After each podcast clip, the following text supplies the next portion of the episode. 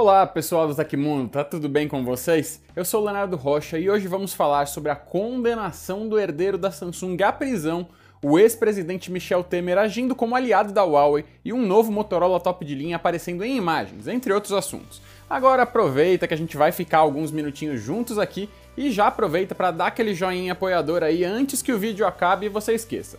Eu sei, eu já fiz isso também. Aproveita e já se inscreve aí no canal para ter acesso às principais notícias de tecnologia todos os dias. Agora vamos lá!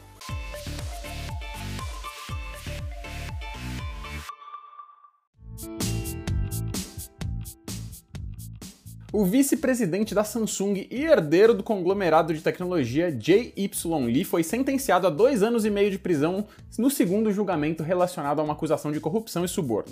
A decisão foi divulgada nesta segunda-feira, dia 18, e representa o veredito da última instância em relação ao caso.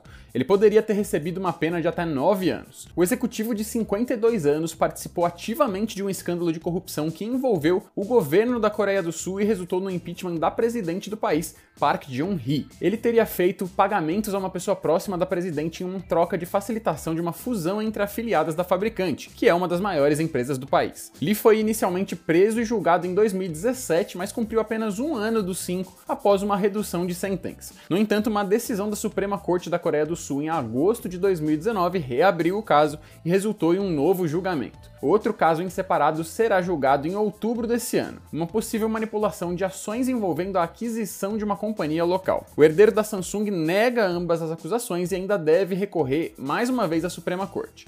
Por enquanto, não se sabe se o tempo que ele já passou cumprindo pena será levado em conta nessa nova sentença.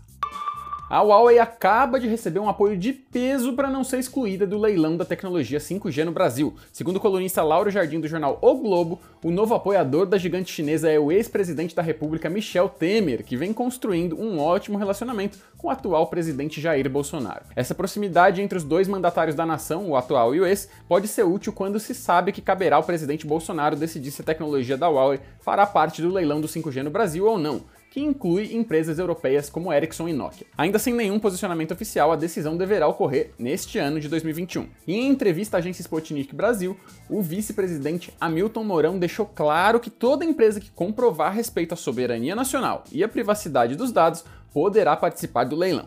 Segundo a publicação, a saída de Donald Trump da presidência dos Estados Unidos tornou improvável o banimento da chinesa.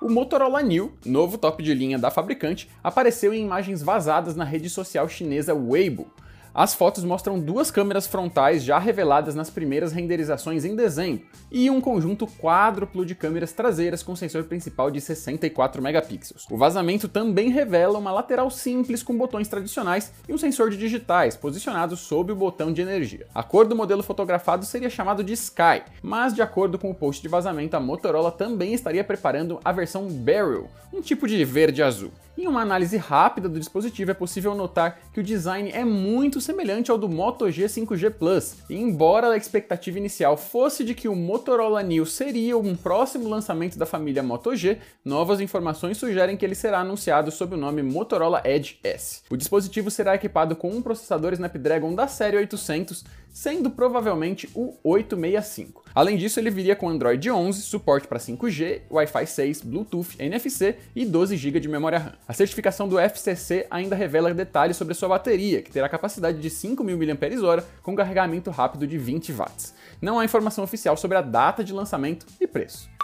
No último domingo, dia 17, a Anvisa aprovou o uso emergencial em solo brasileiro da Coronavac e também da vacina desenvolvida pela Universidade de Oxford, ambas, de acordo com análise da agência, eficazes contra o novo coronavírus. Segundo o atual ministro da Saúde, Eduardo Pazuello, a imunização será iniciada a partir das 5 da tarde desta segunda, dia 18, em todo o país. Das 6 milhões de doses, aproximadamente 4 milhões e 600 mil serão enviadas pelo governo federal a outros locais, enquanto as atuais cerca de 1 milhão 350 mil ficarão aqui no estado de São Paulo. Por volta das 5 da manhã, 100 caminhões de carga refrigerados responsáveis pelo transporte da vacina, começaram a deixar o centro de distribuição em Guarulhos escoltados por carros da Polícia Federal, e as doses também serão distribuídas em aviões da Força Aérea Brasileira, a FAB. Além disso, companhias aéreas transportarão o produto gratuitamente. Ainda hoje, o Instituto Butantan deve entregar o pedido de uso emergencial para as doses da Coronavac envasadas no país, ampliando a oferta e, consequentemente, o público-alvo de aplicação,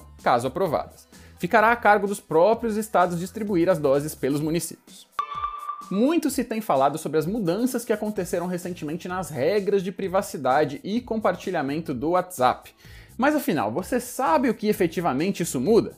Primeiro, é importante esclarecer que, de acordo com a empresa dona do aplicativo, as novas regras vão afetar apenas as mensagens enviadas para contas empresariais no WhatsApp, ou seja, as informações enviadas entre contas não corporativas não teriam qualquer mudança. Um segundo ponto é: quais seriam as informações compartilhadas, mesmo naquele caso? Informações como nome, telefone, sua agenda de contatos, modelo do telefone, operadora, IP que permite identificar sua localização, fotos, status e outras. No entanto, é importante ressaltar que as mensagens e chamadas no aplicativo ainda são criptografadas de ponta a ponta e por isso nem o WhatsApp nem o Facebook poderiam acessar diretamente o conteúdo das suas conversas. As mudanças devem ocorrer de vez a partir de 8 de fevereiro e aqueles que não concordarem com os novos termos não poderão continuar usando o WhatsApp. A pergunta que fica é: o WhatsApp pode fazer isso? O Procon já pediu explicações e com certeza as respostas devem surgir em breve. E enquanto isso, se você decidiu mudar de aplicativo, mas ainda está indeciso ali sobre o Telegram e o Signal,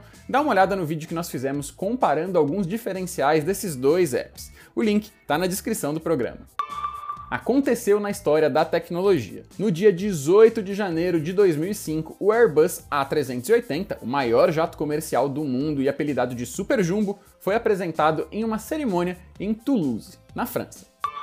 E essas foram as notícias do Hoje no Tecmundo dessa segunda-feira. O programa vai ao ar de segunda a sexta, sempre no fim do dia. Os links e tempos de todas as notícias que a gente deu aqui estão no comentário fixado no YouTube e na descrição do episódio nas plataformas de áudio. Quem quiser assinar o programa como um podcast, encontra os links na descrição desse vídeo também. Aqui quem fala é o Leonardo Rocha e amanhã o Paião tá de volta com mais. Você pode me encontrar no Twitter e no Instagram pela LeoBRJ. Continuem seguros, um abração para vocês e até a próxima!